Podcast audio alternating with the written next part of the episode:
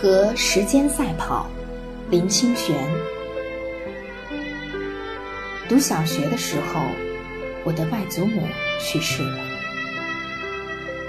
外祖母生前最疼爱我，我无法排除自己的忧伤，每天在学校的操场上一圈一圈的跑着，跑得累倒在地上，扑在草坪上痛哭。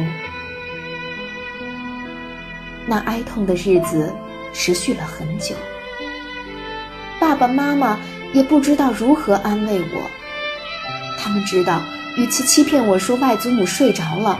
还不如对我说实话。外祖母永远不会回来了。什么是永远不会回来了呢？我问。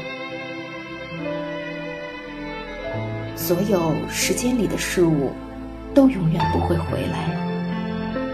你的昨天过去了，它就永远变成昨天，你再也不能回到昨天了。爸爸以前。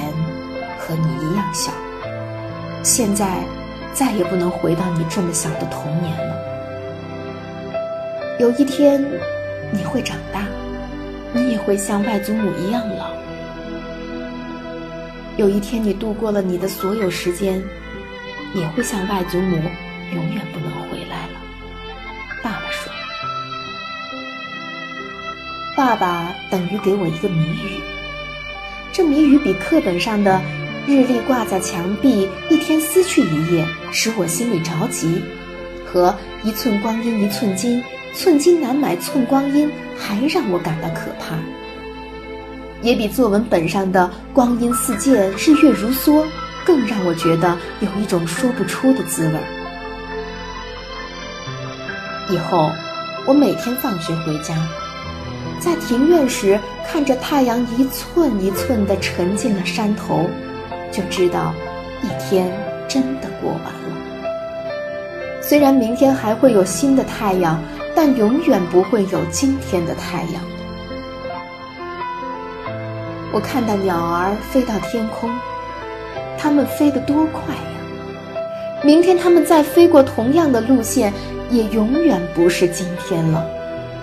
或许明天再飞过这条路线，不是老鸟，而是小鸟。时间过得飞快，使我的小心眼里不只是着急，还有悲伤。有一天我放学回家，看到太阳快落山了，就下定决心说：“我要比太阳更快回家。”我狂奔回去，站在庭院里喘气的时候，看到太阳还露着半边脸，我高兴地跳起来。那一天，我跑赢了太阳。以后我常做这样的游戏，有时和太阳赛跑，有时和西北风比赛，有时一个暑假的作业我十天就做完了。那时我三年级，常把哥哥五年级的作业拿来做，每一次比赛胜过时间，我就快乐的不知道怎么形容。